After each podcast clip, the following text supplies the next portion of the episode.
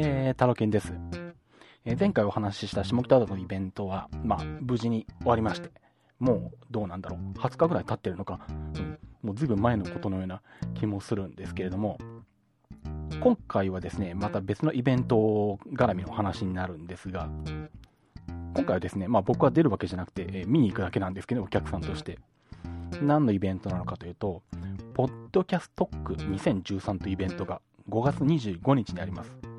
まあこれどういうイベントなのかというと、公開収録なんですね。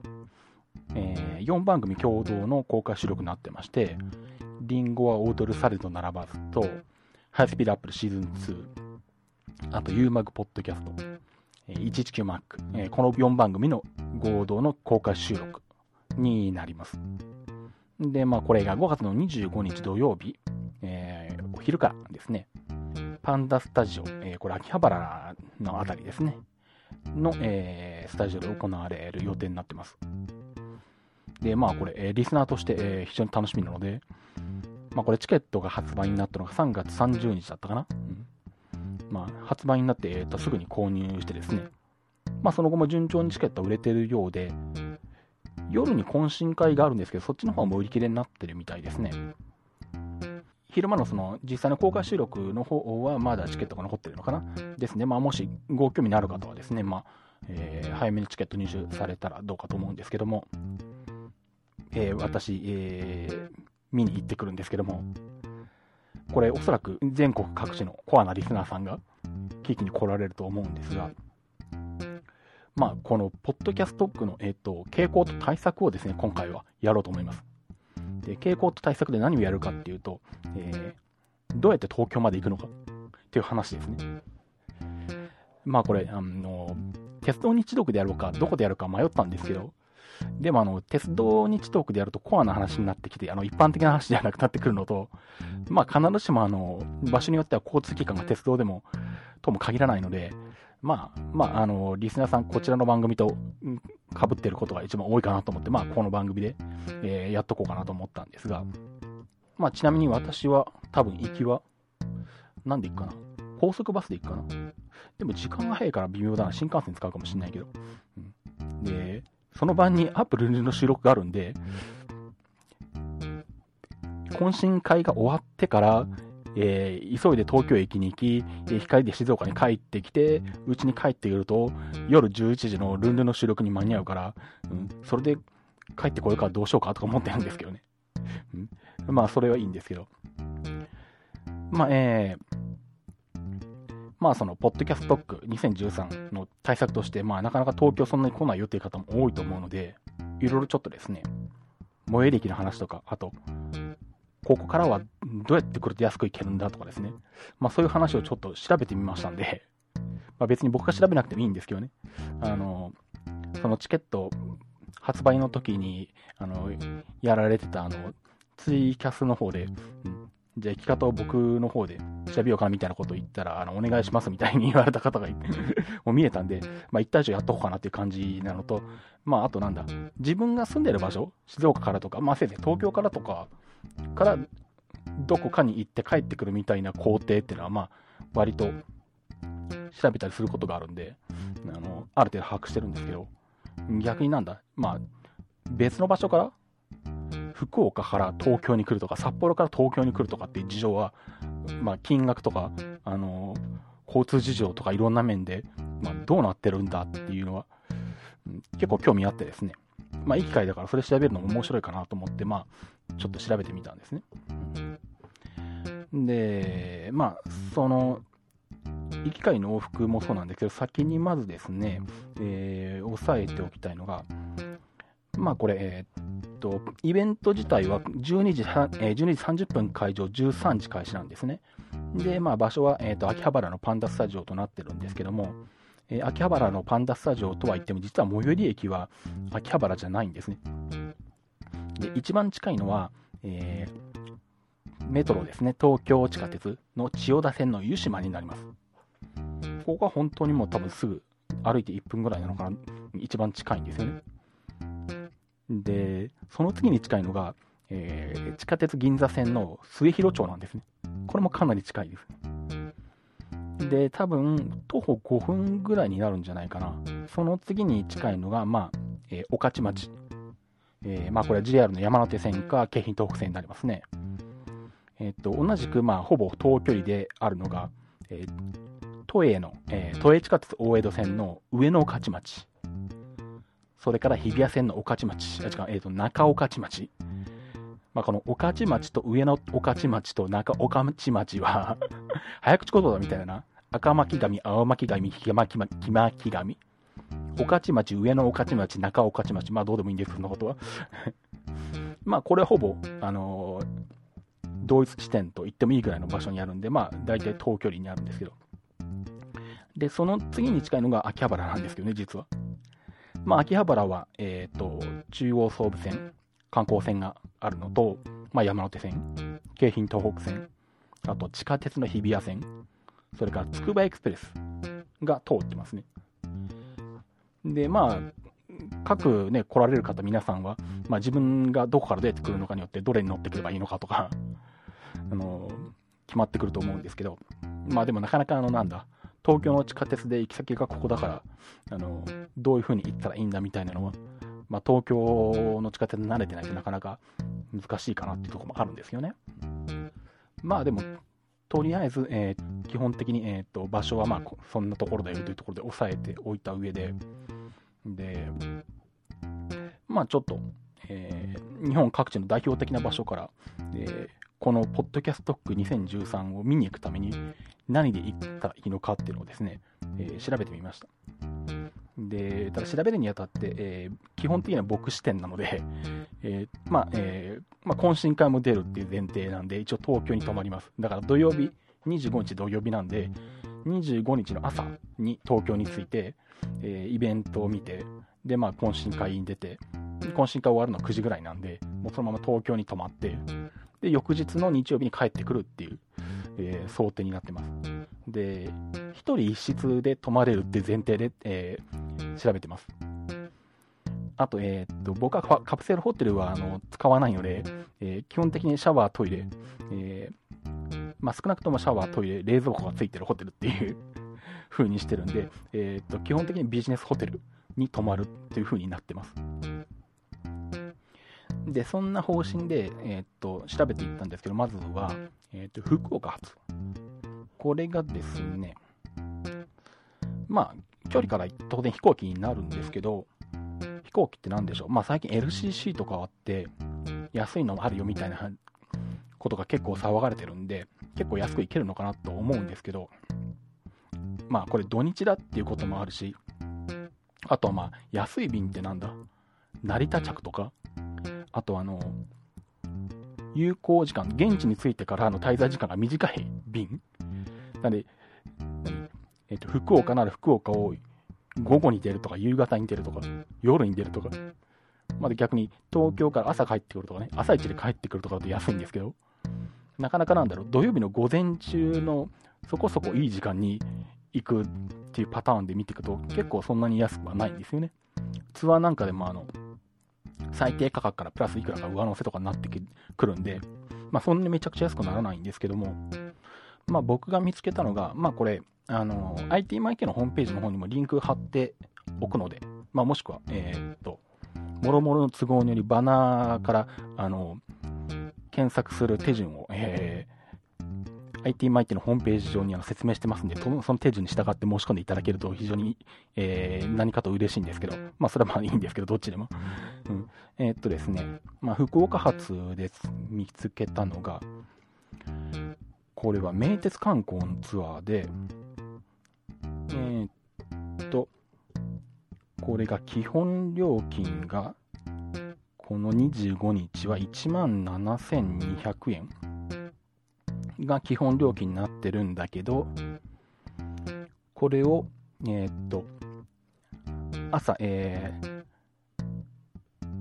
羽田着の、えー、そこそこ午前中のいい時間帯の便にして、えー、で、帰りも羽田から帰ってくるっていう風にすると、加算料金があって、えー、26,200円。まあ、もちろんホテル1泊付きですね。うん。というのが、えー、っと、ありますね。これスカイマークですね。えー、ツアー名でいうとスカイマークで行く福岡発成田空港羽田空港組み合わせ OK5 日前まで受付 OK 地下鉄都営新宿線船船堀駅？船堀駅？駅前サンネックス船堀、というような、えー、名前のツアーなんですけどまあこれ行きの便と帰りの便で羽田発着を選べるようになってるのでこのツアーの中で朝の福岡発羽田着と帰りの加算料金にはそこそこの時間の羽田発福岡着を選んでもらうと、えー、2万6200円になります。で、帰りの方をですね、成田発でもいいよっていうことにすると、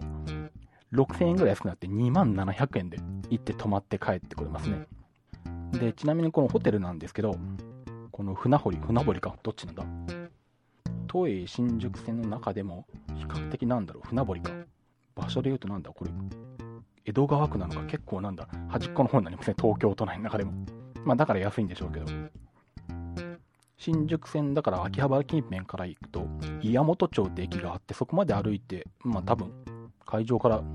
5分、10分かかんないかな？で、岩本町まで行くと、えー、地下鉄1本で行けますね。船堀駅を降りて、え、1分ぐらいのところにあるビジネスホテルです。まあ、その1泊も込みで、えー、往復スカイマークを使って、えー、羽田発着だったら2万6200円、えー、羽田着成田発だったら2万700円。まあ、この辺が時間的にも値段的にも手頃で、ホテル込み、ビジネスホテル込みで、まあ、安いかなというところですかね。まあ、もちろんこれ、あの、2人でで2名室だったりとかすると、また料金とか変わってくると思いますし、まあ、行き帰りの便とか変えるとまた金額変わってくるんで、まあ、の皆さんのご都合に合わせて適宜ですね、ホームページの方で設定をいろいろといじくってもらえればと思うんですが、まあまあ、えー、っと、福岡。帰り成田発にすると2万円そこそこなんですね。帰り秋葉原というかなんだ、ホテルの船堀から成田まで行かなきゃいけないんですけど、まあ、都内から成田まで、スカイライナーとか成田エクスプレスとかっていう特急料金がかかるのを使わなければ1000何百円とかできるんで、1500円もかかんないので、まあ、時間的に1時間から1時間半見ればいけるので、節約したいと思ったら成田発にするとすごい安いですね。で、次が広島発の場合。まあ、ここも距離的に東京に行くんであれば、飛行機が有利なんですけど、まあ、広島ぐらいだったら新幹線で来るって人もいるんですけど、やっぱりま安いのを探すと飛行機になるんですね。で、これはルルブトラベルですね。JTB のやってるルルブの方にえー、ツアーがありまして、これ羽田発着で、えー、24,700円っていうのがあります。えー、ホテルはですね、ビジネスホテルサンパレスというところで、え場所が南千住ですね。まあこれもちょっと東京都内から外れたところというか、まあ都内から外れたっていうか山手線近辺から外れたところなんですけど、まあどうしても、あのー、ホテルをいいところにすると山手線内とかね、うん、にするとトータル高くなるんで、まあ一応なるべく安くて、でもあの、バス、えー、トイレ付き、冷蔵庫付きの、え、ビジネスホテルっていう条件で探すと、まあこの辺がま最安かな、ほぼ、っていう感じのようです。南千住なんで、えー、っと、秋葉原からだと、乗り換えなしで行こうと思ったら、つくばエクスプレスで8分で着きますね。まあこれ、あの、もろもろの都合により、えー、っとですね、ルルブトラベルのトップページへのリンクのバナーが、えー、ITMIT の、えー、この配信のページに貼ってあるんで、まあ、そこでトップページに行っていただいて、ITMIT のページ内に書いてあるようにですね、えー、条件設定して、えー、検索かけてもらうと、そのプランが出てくるので、で、これ元は23,800円のツアーなんですけど、この金額でやろうとすると、えー、と行きが間に合わないのかな、確か。午後の便がなくなってるんですよね。で、ここで、えっ、ー、と、行きを、えっ、ー、と、JAL 日本航空の、えー、朝、えー、8時50分発、10時10分着、羽田着の便にすると900円加算されるんですね。なんで、えっ、と、そうすると、まあ、トータル24,700円と。まあ、帰りの便は、え加算なしで考えてますけど、まあ、適好きな時間、え選んでもらえればと思います。で、えっ、と、この後が、岡山発が調べてありまして、まあ、ここも、えー、飛行機で調べてあります。これも羽田発着で24,340円っていうのがありまして、ホテルが、えーと、アワーズ・イン・阪急。あの阪急電車の阪急ですね。阪急系のビジネスホテルで。で、これが、ホテル自体のホームページを見ると品川とか書いてあるんですけど、アクセスマップとかをよく見たら大井町になっててですね、あの微妙になんかちょっと騙された感はまあなくはないんですけど、まあ一駅なんで、その辺を多めに見てですね、まあ大井町の駅前で、まあ秋葉原から京浜東北線で1本で行けて15分ぐらいで着けます。まあちなみにこの大井町の辺りとか、もうちょっと先に行った蒲田とか、大森とか、あの辺はあの割と都内で安いホテルが集まってるとこなんですね。なので私もたまに使うんですけど、この間も東京行った時は蒲田の駅前のホテルに泊まったんですけど、バストイレ付き、冷蔵庫付き、普通のビジネスホテル。そんなにあの古くもないような普通のビジネスホテルで、だいたい5000円弱で泊まれるのが、この近辺にありますね。東京の山手線近辺で、だいたい5000円以下で安く泊まれるホテルがあるのが、この大井町、大森、蒲田の辺りと、それから池袋。池袋って意外と安くて、池袋駅から徒歩3分ぐらいで4800円ぐらい泊まれたりとかするんですけど、あとは、えー、大塚。で、あと浅草の方とかね。うん、まあ、上の近辺ですか。その辺が比較的安いですね。で、えー、っと、まあ、その、えー、このツアーもその、安い地帯にある大井町にある、えー、アワーズイン阪急。なんかこれ結構新しいみたいに2011年にできたのだか改装したんだかで。で、面白いのはその、風呂桶はないんですね。シャワールームだけらしいんですけど、まあでも、こういう安いところのビジネスホテルで、あの湯船にお湯をためて入るっていうのは、まあそんなにしないのかなと思うんで、まあ別にシャワーがあればいいのかなって気がするんで、まあここは OK としたんですが、まあシャワー、トイレ付き。で、えー、そこそこ新しいビジネスホテルがついて、岡山空港から羽田空港発着で24,340円になっていますね。まあこれも IT マイティのホームページの方にバナーと説明が書いてあるんで、まあその説明通りに選んでいっていただければ。まあこれも行きの利用便を午前中のそこそこ便利な時間帯にすると、で、イベントに間に合う時間にすると2000加算されるんで、合計で24,340円になりますね。えー、あと次に大阪発。ここまで来ると飛行機か新幹線かっていう選択肢が出てくるんですけど、とりあえず飛行機。これが伊丹空港から、えー、羽田空港往復、えー、伊丹発着で、えー、23,140円っていうのがあります。これが伊丹9時30分発で羽田10時40分着。で、ホテルがビラフォンテーヌ日本橋箱崎？というところで、えっと、最寄り駅が、えっと、水天宮前、えっと、半蔵門線の水天宮前ですね。えっと、これはもし、秋葉原近辺から行こうとすると、えっと、さっき出てきた、その、比較的近い駅で、末広町っていう駅が銀座線であるので、末広町から、えー、銀座線乗って三越前で乗り、えー、半蔵門線に乗り換えて、水天宮前まで出ると、まあどうなんだ、10分15分ぐらいで着くのかな ?10 分ぐらいかな？水天宮前駅からまあ徒歩1分のところにあるホテルです。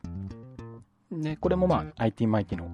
ホームページの方に貼ってあるバナーを押していただいて、まあ説明にある通りの選択肢を選択して検索かけていただくとツアーが出てくるはずです。で、あとじゃあ新幹線の場合はどうなのかっていうとですね、これは JR 東海ツアーズのツアーにあるんですけども、こだま利用、往復こだまにすることで、新幹線往復プラスホテル1泊で2万2600円っていうのがあります。まあこれウェブ限定で JR 東海ツアーズの、えー、指定のページから申し込むことでまあ安くなってるってツアーらしいんですけど、まあこれもリンクが貼ってありますので、そこをクリックしていただければいいんですが、えーと、ホテルはルートイン東京東洋町なんで、えーと、東洋町だから東西線、地下鉄東西線ですね。この辺も、あのー、安いホテル探してると出てくるエリアですね。と、まあ、山手線近辺から離れてるとは言っても、まあ別に都内ですし、まあ15分ぐらいで行けるかな。まあそんな遠いとこじゃないです。で、多分この辺はあの住宅地とかになってると思うんで、あのコンビニとかはあのいっぱいあると思います。で、ちなみにこれ、あのー、基本的なパッケージだと24,600円なんですね。で、24,600円だと、えっ、と、光が指定してあるのかな。で、まあ別にあの、2000高くなっても光の方がいいやっていう方はそのまま乗っていただくとかしてれば、すればいいと思うんですけど、ただこれも確か、結構細かく時間帯で金額がプラスとかあったんですよね。なんでまあ、適宜、えー、好きなもの選んでいただければいいと思うんですけど、まあ、望み使うと、プラス何百円とかなんかそんなあったかな。まあ一応ここでは、えー、最安になるのは往復とも小玉にすると、片道1000円マイナスになるんですね。なんで往復小玉だと、えー、22,600円という風になっています。で、次がですね、名古屋発。こうなるともう完全に新幹線ですね。飛行機って選択肢はまあないですね。これも新幹線の小玉利用で、新幹線往復プラスホテル1泊で1万9000円っていうのがあります。ホテルはさっきと同じ、えーと、ルートイン東京東洋町になりますね。同じ JR 東海ツアーズのパッケージになってます。これもまあ基本のパッケージは光を使うだったかな、のぞみだったかな、光だったと思うんですけど、で、2万1000円なんですけど、まあそこから往復小玉にすることで、マイナス2000円で1万9000円になってますね。まあ東京、名古屋だったら小玉でも3時間ぐらい。まあちょっとのんびりでもいいかなっていうんであれば、まあ悪くはないかなと思うんですけどね。さすがに新大阪から東京だと結構時間かかるんで 微妙なとこですね。この辺あの、好みに合わせて選択していただければと思います。まあ、これ全部リンク貼ってありますんで、見ていただければと思います。ああとそうだ、まあ、あくまでこれあの、まあ、調べた段階っていうか、まあ、この収録前に一回確認はしてるんですけど、あの、タイミングによってはもうなくなってたりとかするかもしれないんで、あの、ホテルの多分あの、部屋数なんかも限られてると思うんで、まあ、えー、もしなくなってたらごめんなさい。まあ、もし、これで行きたいよってことであれば早めに予約していただければと思います。あとはなんだ、名古屋発とかになってくると、もっと安くしようとして高速バスっていう選択肢もあると思うんですけど、まあ、その場合はですね、あのまあ、適宜皆さん、あのそういう方は、大体あの何で行ったらいいかとか把握されてると思うんで、まあ、各自皆さん自分であの、往復のバスの切符を買っていただいてですね、で、東京で安ホテルをあの探してもらえればと思うんですけど、で、ちなみにそのなんだ、安ホテルだけ探す場合も、えー、っとですね、最近、えー、っと、まあ、自分の覚書用に、まブログっぽいものを作ってありまして、タロケンの覚書っていう そのままの名前なんですけど、まあ、これも ITMIT の、あの、この番組のページにリンクを貼ってあるんですけどね。高校の中で、まだ3箇所、これ初めてからまだ3箇所しか書いてないというか、まあそれ以前のやつ忘れちゃったんで、最近泊まったとこしか書いてないんですけど、ビジネスホテルソーシャル蒲田とかね、つい最近泊まったとこなんですけど、これも4800円とか4900円だったかな。あとは、えー、っと、なんだ、池袋ロイヤルホテルとか、これも5000円弱で泊まってるんですけど、まあ、そんなところも、えー、っと、ざざっと、あくまで、えー、僕の独断と偏見的な、あの僕に合ってるかどうかって視点で書いたメモ書きみたいのがあるんで、まあ、えっ、ー、と、一応室内の写真が撮ってあるものは写真と、えー、あとはなんだ、チェックイン、チェックアウト何時とか、エアコンは一括エアコンなのか、ルームエアコンなのかとかですね、枕元のコンセントあってネポンができるかどうかとか、YMAX が入るかどうかとかですね、その辺あの、どうしても何回も東京に行ってはホテルに泊まるとこがあるんで、あの忘れちゃうもんですから、メモ書きしとこうと思ってですね、どうせメモするんならブログにして公開しておこうかと思ってですね、えー、最近始めて、始めてて、まだ3件。3件のうち、サンターガス大塚はあまりおすすめじゃないので実質2件しかないんですけど、まあ一応そこ見てもらえれば、5000円以内でバス、トイレ付きっていうですね、ホテルが載ってますんで、まあそこから選んでいただいてもいいですし、まあ普通に楽天トラベルとかルルブとかじゃらんとかあの類で、あとはなんだ iPhone とかだと、そういうの一括横断検索できるアプリとかもあるんで、出張ホテルとかね、あの類のやつで調べてもらっても、まあ出てくるんじゃないかと思います。で、えー、っと、どこまで行ったんだったかな。えー、っと、名古屋発まで行って、で、次に調べたのがですね、新潟発。これはですね、えー、っと、新潟発って、まあ今までそもそも新潟発のなんだ、旅行とか調べたことがないんで、調べてみて初めて気がついたんですけど、東京往復の安いパッケージツアーとか全然ないんですよね。あるのがなんだ、東京ディズニーランドに行く夜行バスツアーとか、そんなんばっかり。新潟ありそうでないなと思ってですね、結構驚いたんですけど。で、まあ、距離的には新幹線なんですよね。で、新幹線で普通に指定席特急券買うと、運賃と合わせて片道1万270円するんですよね。上越新幹線で、東京まで。で、まあ、これをいかに安くするかって話なんですけど、あの、JR 東日本がやってるオンラインのあの予約システムで、エキネットっていうのがあるんですね。これに申し込んで、で、まあ、その中でタイミング的にいいのがあればなんですけど、エキネット得だねっていう値引きされた切符が売られてまして、こいつが最大で35%引きになるんですよ。まあ、JR のあの特急って1ヶ月前からしか発売しないんで、まだ5月25日の切符は発売されてないんで乗ってないんですけど、なんで、もし、新潟発で新幹線で往復安く、えー、行って帰ってきたいってことでしたら、エキネットにとりあえずユーザー登録しといて、まあ、これ決済はクレジットカード決済になるんですよね。で、えー、っと、4月の25日になると5月25日の新幹線の切符が掲載されるので、4月25日にエキネットに行って、エキネット特内で35%引きの切符を往復うまく買えれば、片道が約6700円で買えます。なんで、この6700円のを往復かける2で1万3400円。で、ホテルがまあ5000円で見つけるとして、えー、そうすると合計1万8400円で1泊で新幹線往復できるはずです。まあ、エキネットへのリンクも IT マイテのホームページに貼ってあるんで、まあ、そこから行っていただいてもいいですし、まあ、エキネットで検索してもらってもいいんですけど、新潟だと、あとは高速バスとかあるのか、まあ、高速バスは、えー、各自調べてください。あるのかな距離が長いから昼間はないだろうし、昼間だったら間に合わないか。夜行になるような、そうすると。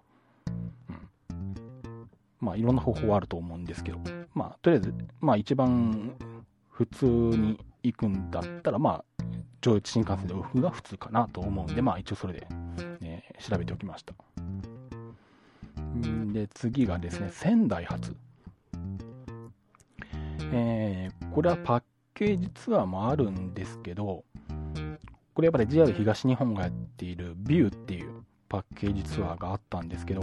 仙台始発の山彦が指定されてて、新幹線往復プラスホテルで24,200円なんですね。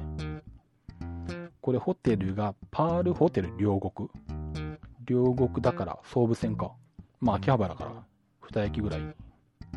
で、まあ行けるんで、まあ比較的近い場所にあるんですけど、まあその1泊と合わせて2万4200円。ただこの金額だと、さっき言ったそのエキネットで35%引きのエキネット特ダネを見つけられれば、そっちの方が、えー、安くなるんですね。東北新幹線で仙台東京の片道が1万890円。まあこれが定価というか、正規運賃特急料金合計額なんですけど、これをエキネット特内で35%引きが見つけられれば片道7100円できるんで、往復だとかける2で1万4200円。プラスホテルが5000円で取れると仮定すると1万9200円なんで、さっきのパッケージツアーより5000円安くいけるんですね。これをうまく切符を取れればこっちの方がいいような気もしますね。あとは何だろう。仙台もやっぱりバスはあるのかな、ありそうな気はします。まあその辺は調べてください。で、あと最後。えー、っと、札幌発。札幌はね、結構、ツアーで見てるとえらいなんか安いのがたくさんありそうで、まあやっぱり航空機の競争が激しいんで、格安なのかなと思ったんですけど、結局なんでやっぱ格安なのは時間帯が悪いんですよね。札幌発夜とかね、えっ、と、羽田発の帰りの便が朝とかね、朝早朝便とか、だと、なんだ、下手すると2万切ってたりするんですけど、まあそれだと間に合わなかったりとか、いくらなんでもこの時間発はきついだろっていうのがあって、まあ、まともな時間で指定して、朝間に合う便で指定して、帰りもまあ、午後便ぐらいに指定すると、1万円ぐらいプラスされて、えー、見つけたツアーが2万9100円。これもスカイマークなんですね。千歳から、えー、まあ、羽田往復です。で、これもホテルサンネックス船堀ですね。これも名鉄観光だったかな。うん。まあ、これもあのリンクを貼ってあるツアーで、行きと帰りの便の選択が出てくるんで、まあ、それによって加算がされて、手頃な往復時間、往復の時間帯にすると29,100円になりますね。で、あと、もう一個、札幌発でとにかく安く行きたいよっていうことだったら、成田発着でいいんだったら、往復1万8900円ってのがあります。これもスカイマークで、えー、行くんですけども、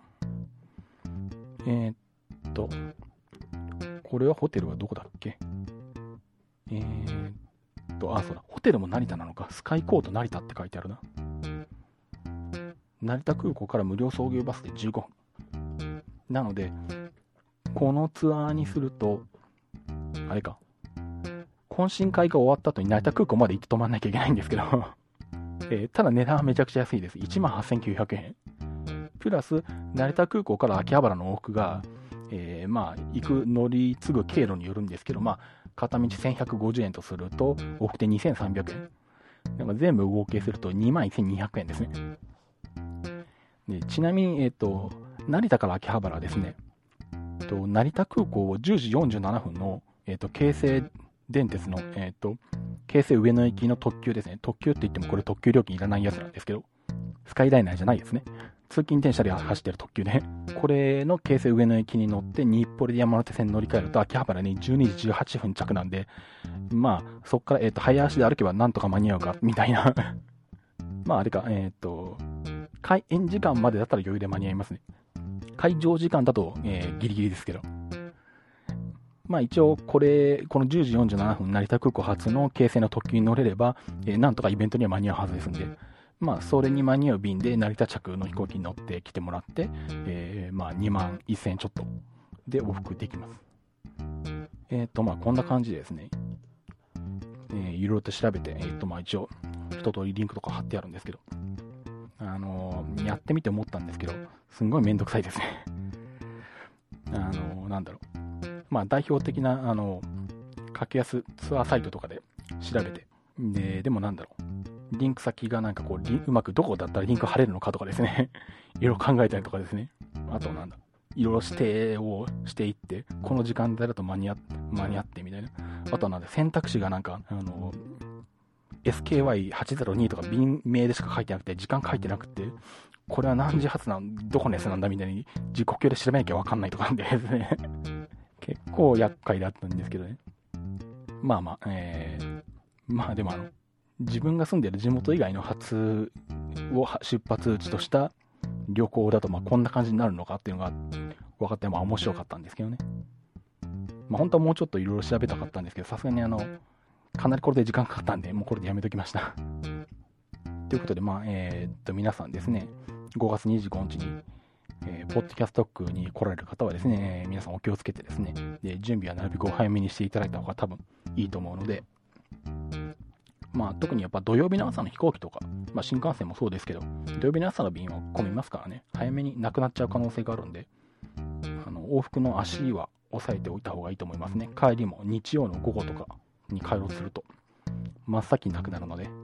安いものほど先になくなりますからね。この辺は、えー、早めに準備された方がいいかと思います。まあ、あとはなんだ、えっ、と、まあ、さっきのタラケンの覚書ってやつ、まあ、これはあの、自分が東京に行って、えー、新しいホテルに泊まるか、まあ、もしくはなんか、食べた時に、メモ的にここに書いておいてですね、あの、食べる方は何かっていうと、あの、大体泊まった先のお店の事情がよく分かってないんで、まあ、とりあえずあの、ラーメンに入ったりとかですね、まあ、あの、いろんな店に入ったりするんですけど、そんなにあの、食べ物にこだわってないというか、あの、なんだろう、そんなにあの、食べログで一生懸命調べるとかいう風じゃないんで、あの、逆に、前にここ入った時味どうだったんだっけとか、ね、覚えてないんですよ。で、でもなんか前にあの入って美味しくなかったところにもう一回入るのは尺なので、とりあえずあの、なんでしょう。まあ入ったところのお店と、まあ、えー、食べたものの写真と、えーとまあ、どんな感じだったかっていうのをですね、自分でメモ書き的にですね、えー、残しておこうと思って、とりあえず今ラーメンが2個載ってますけど まあ一応ここに、あのちまちまと追加はしていくと思います。まああの、気が向いたら見ていただければと思いますが、基本的に自分のメモなんで 独断で偏見で書いてあるっていうことは、あの、あらかじめご了承いただければと思います。えー、っと、まあ、そんな感じで、えー、っと、5月25日は、パンダスタジオで、えー、ポッドキャスト区私も聞きに行きます。楽しみにしてますんで、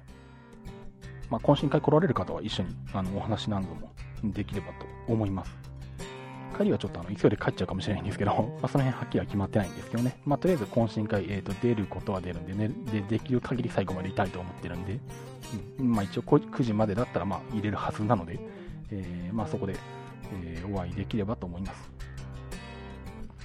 ということで IT マイティでした。では、バイバイ。